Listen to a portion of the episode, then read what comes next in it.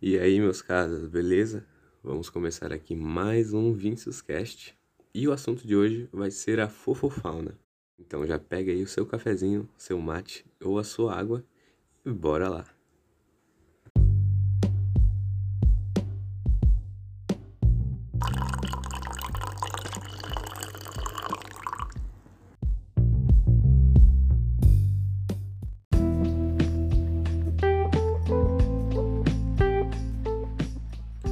Fofofauna são os animais que são caracterizados como fofos ou que chamam mais atenção do público. Então, por exemplo, se eu vou fazer uma campanha de conscientização ou de conservação de uma espécie, se ela for fofa, carismática ou bonitinha, a chance disso dar certo e das pessoas se importarem mais é muito maior. Ou seja, o critério estético do animal é muito importante pra gente, de certa forma. Não que isso deva ser importante, estou dizendo que é. Porque, querendo ou não, as pessoas acabam, né? Por exemplo, tem um sapo que está entrando em extinção e eu preciso muito é, fazer um projeto de conservação relacionado a ele. A chance de esse projeto dar certo, se ele precisar de apoio popular, por exemplo, é bem menor. Então eu teria que fazer uma campanha, sei lá, por exemplo, fazer ilustrações do sapo de uma forma fofa para chamar a atenção das pessoas, esse não é o que deveria acontecer, claro, mas é que muitas vezes é preciso ser feito, porque as pessoas acabam se importando muito com o fofo. Então, a fofofauna são esses animais que normalmente têm essa vantagem de serem tidos como carismáticos e fofinhos, que normalmente são aves e mamíferos. Se bem que acho que tartarugas também entram nisso. Um exemplo muito clássico da fofofauna é o panda, o panda é um animal fofo, isso é inegável. Ele é peludinho, ele é um mamífero. ele é, querendo ou não, carismático. É engraçadinho um panda. Pinguins também são, mesmo que de situações meio diferentes.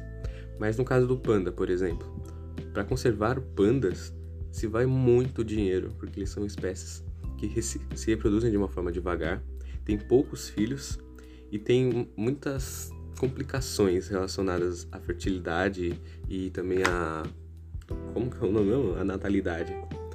Inclusive, por isso existem muitos argumentos de que nós não deveríamos focar na conservação de pandas, já que eles não sobreviveriam, de certa forma, sem a ajuda das pessoas, ou seja, da humanidade, dessas ações de conservação, né? E eles acabam chamando muita atenção, querendo ou não.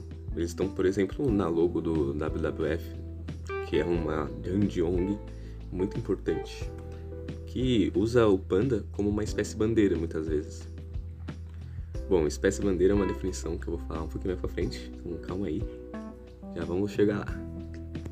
Por outro lado também, existem muitos que falam que sim, nós devemos conservar os pandas, afinal, eles não estariam nessa situação ruim em relação a, a sua quantidade de espécimes e em relação ao seu habitat, se não fosse pela humanidade e pela destruição que nós propagamos pelo nosso planetinha.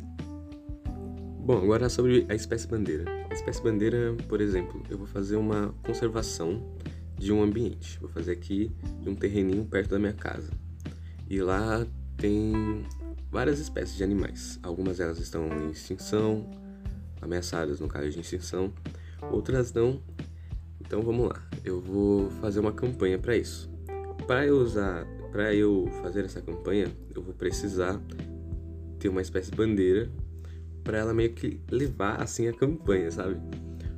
Sabe, para ela ser o carisma da campanha. Então, por exemplo, aqui tem, sei lá, um, uma jaguatirica. Eu posso usar a jaguatirica como uma espécie de bandeira, porque no consenso geral ela seria uma espécie que chamaria mais atenção, que é bonitinha, que é fofa e que normalmente as pessoas se interessam mais por saber. Ao mesmo tempo, nesse terreno pode ter é, lagartos, é, o que um, alguns insetos que estão em extinção e né, não, outros animais assim que as pessoas normalmente não ligariam muito.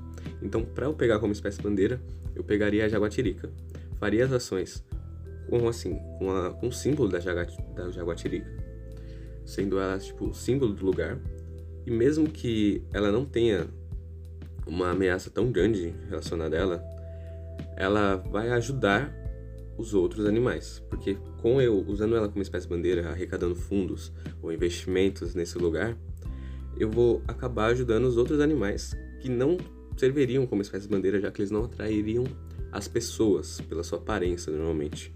Ou seja, eu vou lá, arrecado os fundos usando a imagem da jaguatirica, hum, mas com o dinheiro, o dinheiro e os investimentos que eu recebo, eu consigo ajudar a jaguatirica, consigo ajudar os insetos, consigo ajudar os lagartos e todas as outras espécies que estão naquele lugar. Porque eu conservando o lugar, eu vou ajudar todos, não vou ajudar só a jaguatirica, entende? Então, a espécie bandeira, ela de certa forma ajuda, mas partindo de um critério assim mais filosófico, seria meio errado nós julgarmos os animais pela aparência. E esse tema da espécie bandeira acaba se relacionando muito com a fofofauna, porque por um lado, as pessoas dizem que é bom esse certo critério estético chamar a atenção do público, porque vai acabar arrecadando investimentos e dinheiro para ajudar a conservação de, no caso, na cabeça do público seria de uma espécie só, que seria essa, que seria a espécie bandeira, e vai acabar ajudando as outras espécies. Mas por outro lado, muitos pensam que isso não ajuda tanto, na real, mais atrapalha a conservação de espécies menos, digamos, carismáticas. Por exemplo, sapos, anfíbios, que são animais que estão em uma grande extinção em massa hoje em dia, por causa das mudanças climáticas, e os, os anfíbios são mais sensíveis a isso, querendo ou não. Insetos também são outros que acabam não ganhando lá muitos pontos de carisma e que tem uma grande importância para o no, nosso meio ambiente. Então, os anfíbios, que também têm uma importância justamente relacionada aos insetos, que eles comem os insetos, acabam impedindo que tenham grandes populações de mosquitos ou outros insetos que tenham alguma importância relacionada à saúde humana, por exemplo. Os insetos, como eu acabei de falar, e muitos outros animais acabam sendo de certa forma prejudicados, porque em vez de eles serem o campo-alvo da campanha, eles acabam sendo deixados de segundo plano e não tendo, por exemplo, uma certa conscientização sobre eles. Além de que muitas vezes simplesmente não tem como você usar algum animal como bandeira, assim, né? Como espécie bandeira em alguns ambientes. Além de que, sei lá, mano, assim, particularmente eu acho que isso é meio paia de se fazer. Deveria se fazer logo com, com as espécies, falar tudo público e que o público, obviamente, se interessasse por isso, não só pelo, pelo critério estético. Mas isso aí é meio utópico, né? Infelizmente a sociedade não funciona assim. Outra questão relacionada à fofofauna é relacionada aos, às, espécies, às espécies invasoras, como por exemplo coelhos e javalis, que muitas vezes precisam ser retiradas ou às vezes, infelizmente, sacrificadas, sendo que a culpa não é dos animais, é das pessoas que introduziram elas nesses ambientes já que elas causam muitos impactos negativos ao meio ambiente. Por exemplo, os javalis aqui no Brasil, as lebres que tem, que soltaram também aqui no Brasil, ambos causam muitos impactos para nosso o nosso ecossistema natural. No caso dos javalis, mais ainda, já que eles acabam se reproduzindo com porcos e vem aí o java porco, essas coisas, e eles são muito danosos. E muitas vezes essas ações não dão muito certo, já que as pessoas, querendo ou não, têm uma certa afinidade com esses animais, já que eles são parte, de certa forma, da fofofauna, por serem mamíferos. Afinal, se você vê um coelho na natureza, no caso uma lebre, falei errado, desculpa, você não vai achar aquilo ruim. Você vai falar, nossa, que coelho bonitinho. Agora, por exemplo, se você visse um outro animal que fosse invasor, às vezes até um javali, por exemplo, você poderia ter uma certa repulsa. No caso do javali ainda faz parte da fofofauna, como falei, por ser mamífero, mas ele já tem uma imagem certamente manchada aí, mas enfim. A questão é que o critério estético acaba influenciando muito as decisões relacionadas à conscientização e à conservação de espécies. Isso é algo péssimo, já que, bom, os animais não estão nem ligando para isso.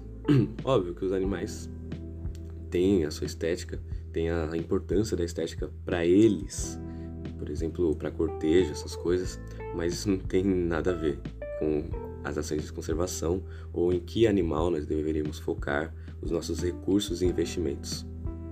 Logo, muitas vezes, é, as espécies que, que acabam recebendo esses investimentos não passam, não passam por um critério mais Lógico, eles só passam por um critério mais estético mesmo. Ou seja, em vez de analisar o padrão reprodutivo da espécie, o número de espécimes, o local onde eles habitam, a importância que eles têm para o meio, para o ecossistema no qual eles vivem ou para o geral, muitas vezes acaba sendo apenas pela aparência, pela espécie fofinha, por ela ser carismática. Por exemplo, eu tenho muito dinheiro, eu sou um milionário, eu sou alguém famoso, e eu acabo doando 100 mil reais para uma para uma agência de conservação que está relacionada a onças pintadas. Não que eu esteja falando que isso é ruim, pelo amor de Deus. Afinal, a onça pintada também está bem ameaçada e elas são muito importantes. Mas beleza, vai sair aí em jornais e vai todo mundo ficar, uau, olha que cara louco, oh, cara, que cara da hora, ele tá ajudando os animais, oh, onças são fofinhas. Agora, por exemplo, se fizessem isso com um sapo, por exemplo, não teria tanta repercussão. Então, muitas vezes também tem essa questão. Bom, não sei muito bem definir o que seria isso, mas acho que deu para entender mais ou menos o que eu quis dizer. Então, o critério estético, como eu já falei umas 70 vezes, ele é importante na conservação de espécies e é algo que não deveria ser. Não devemos aplicar os nossos conceitos a outras espécies, assim como nós vimos aí no último episódio sobre a cegueira botânica Muitas vezes também existe uma certa cegueira nossa em relação aos animais que são menos chamativos e carismáticos, como os insetos, como os anfíbios, e que tem muita importância para o nosso meio ambiente. E bom, acho que vou encerrar o podcast por aqui. Espero que vocês tenham gostado, tenham entendido sobre o tema. É sempre bom que vocês pesquisem, né? Afinal, é muito bom pesquisar.